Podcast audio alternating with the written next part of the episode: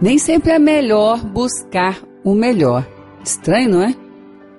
Mas nem sempre é melhor buscar o melhor. Mas o que é que nós precisamos então buscar? Porque buscar aquilo que é melhor do que nós já temos, buscar ser melhor do que já somos, certamente sempre vai valer a pena, porque essa é a vontade de Deus. Mas buscar ser o melhor entre todos, entre outros, entre aquilo que nós já estamos agora vendo que outros estão fazendo, essa angústia para ser melhor ou ter o melhor do que outros, não parece vir da sabedoria de Deus. Porque aquilo que Deus nos dá, aquilo que concerne a nós, ele leva um bom termo.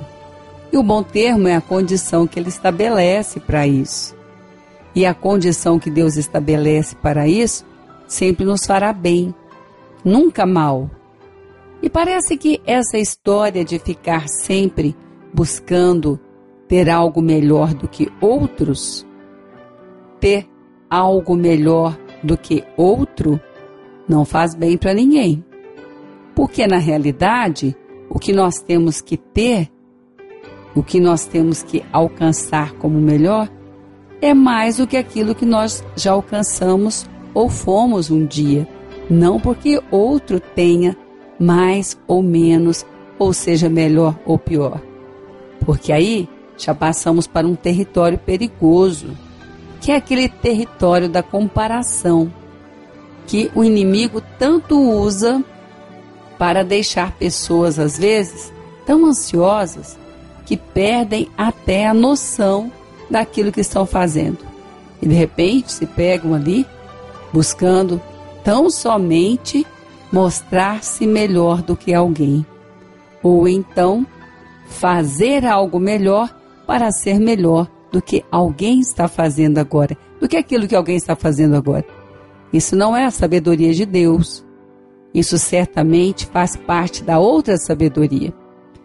E às vezes, aquele momento, aquela expectativa, aquele alvo alcançado, perde até o valor quando percebe que muitos outros também alcançaram aquele valor, também alcançaram aquele lugar, também conseguiram aquele feito. Isso não é de maneira alguma saudável, porque o que a palavra de Deus nos ensina é que nós devemos alegrar com a alegria dos outros. Também não que estejamos deixando de alegrar com as nossas alegrias ou que estamos acreditando que as nossas tristezas cooperam para alegrias de outros. De maneira alguma, porque o Senhor Deus não faz acepção de pessoas, mas tão somente precisamos aprender o que Ele tem ensinado, que buscar o melhor é o melhor daquilo que hoje nós já estamos fazendo e não estarmos buscando o melhor para comparar ou mostrar-nos melhores do que outros.